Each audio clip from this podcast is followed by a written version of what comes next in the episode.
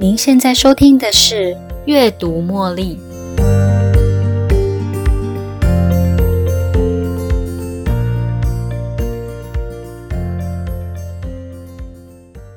在上一集的内容里，我们介绍了认知脱钩，先远离对自己没有帮助的想法，接受目前的处境，于是我们才能采取行动改善现况。在这一集的节目中，我们将介绍 ACT 其他的五项基本原则，有效处理负面的感受跟想法，创造有价值的人生。第二个处理原则是心灵扩展。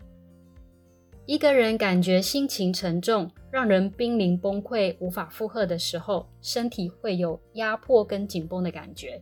而这个时候，如果能够将感觉释放，让空间扩大，结果会怎么样呢？为感觉保留一点空间，就不会让你绷得很紧，压得喘不过气来。想象一下，无边无际的大海以及宽阔的天空，会不会让你觉得活动的空间比较大，可以自由移动？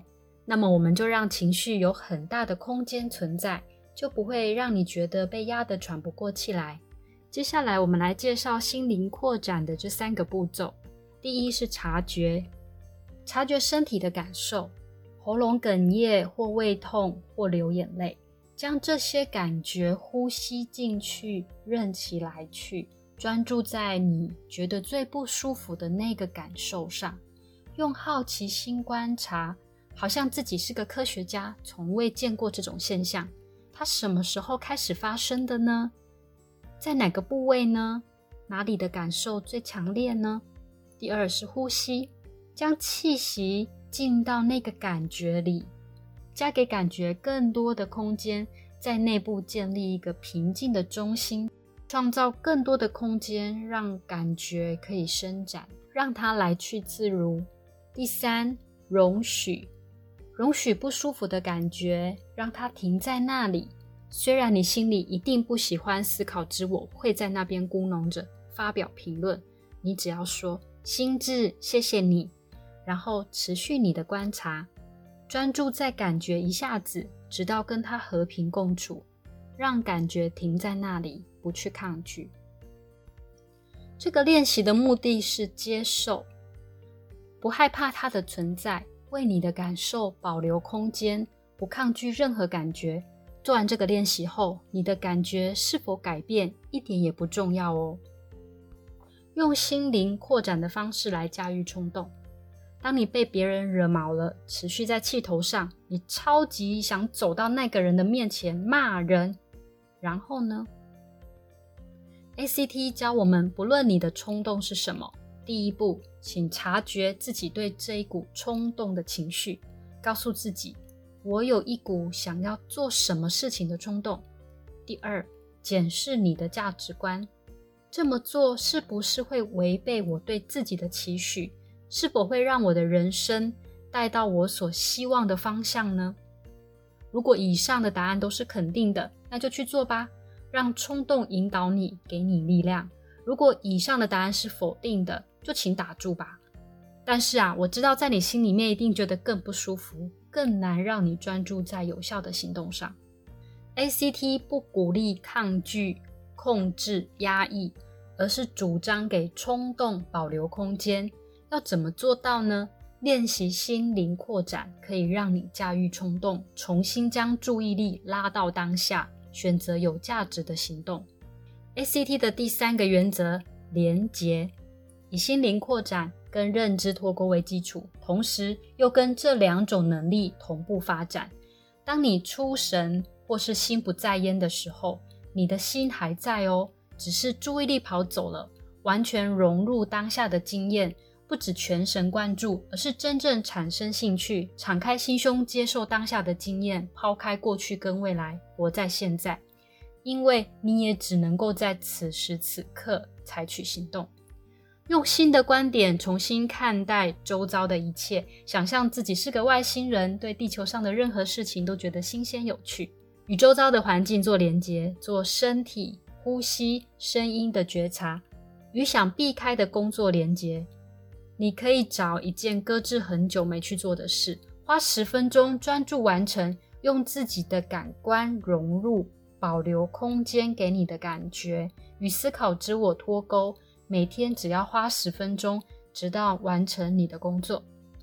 练习连结就像锻炼你的肌肉一样，经常练习才能有足够的力量改变你的生命。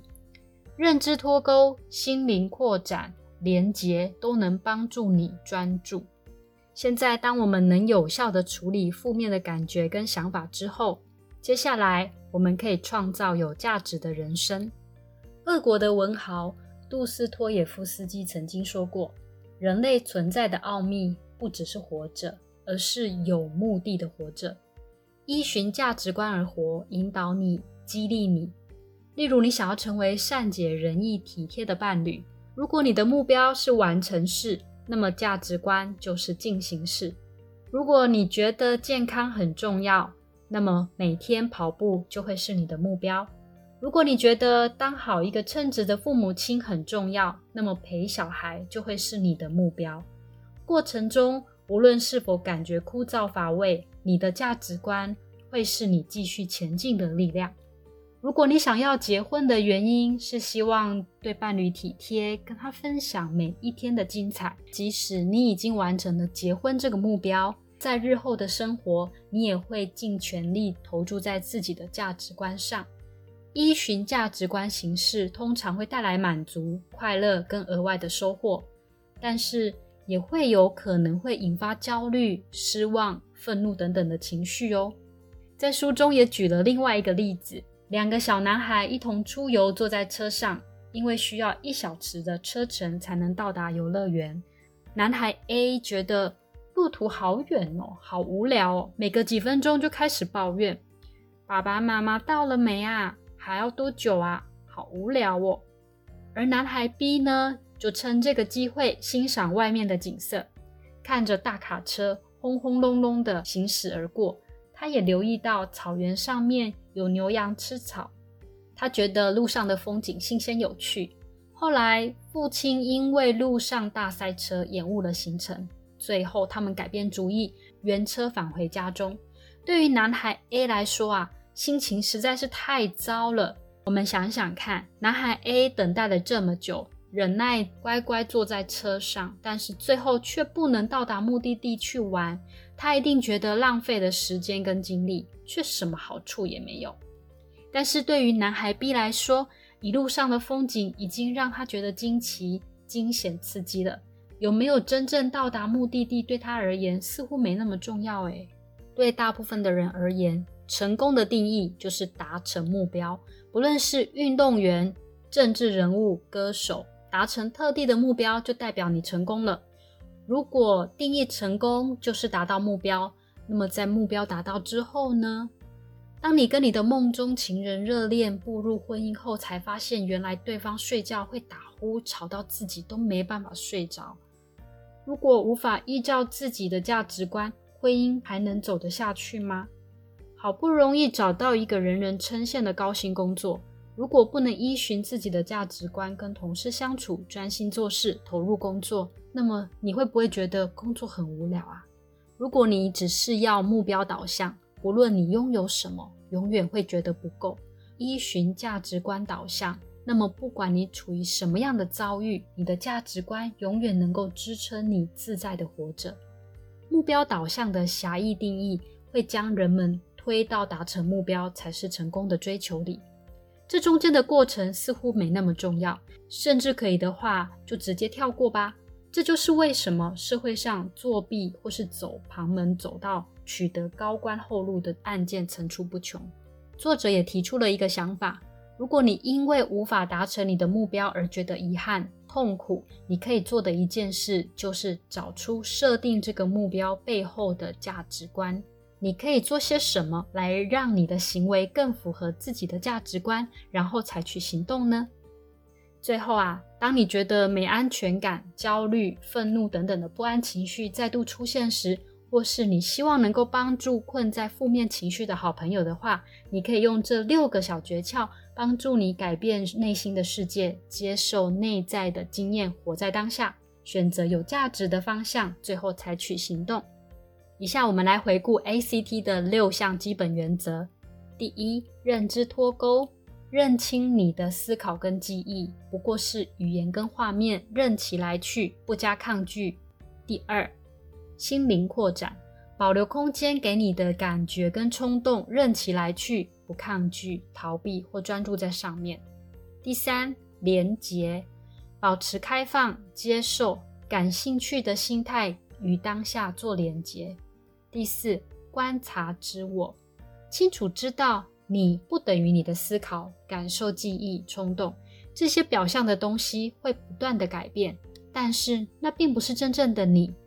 有个部分的你是不会改变的，永远活在你心里，不会受到伤害。我们需要做的就是与观察之我做连结。第五，价值观，什么对你最重要、最有意义呢？你希望自己有什么价值呢？第六，全力以赴，跟着你的价值观采取有效的行动。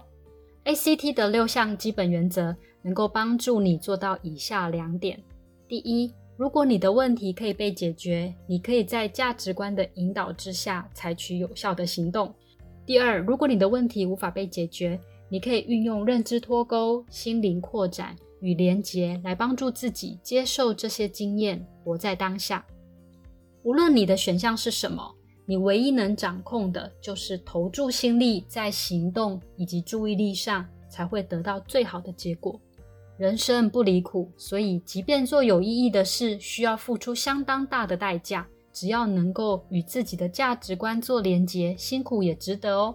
因此，只要你做的活动具有价值与意义，而不是做逃避的工具，做这些活动才会对你有所帮助。举个例子，当你觉得心情不好而去跑步，而跑步能与自己的健康做连结，具有十分大的价值跟意义。那么跑步才能对你有所帮助。相反的，如果你是因为脚受伤而没能够在比赛得名，以至于心情不好再去跑步，这种想证明什么的想法对你是没有帮助的。ACT 并非建立在个人的生命经验上，它并不像别人说我是这样走过来的，对你应该也很适用。ACT 以行为心理学为基础。建立在科学研究计划上，效果也获得证实。学习专注技巧来帮助我们透过有效的行动改善人生。虽然很多见解似乎都跟宗教有共同点，但是它并非宗教信仰、禅修与开悟之道。除了运用脱钩技巧外，感谢心智，还得透过观察之我来连接情绪，不用对思考之我的语言照单全收。当思考之我正在做评断，你可以问问自己：这个想法是否对我有所帮助呢？它能帮助我面对现在的人生吗？如果没有，就不去理它，专注在其他更有价值的事情上面，别让自己掉入快乐的陷阱哦。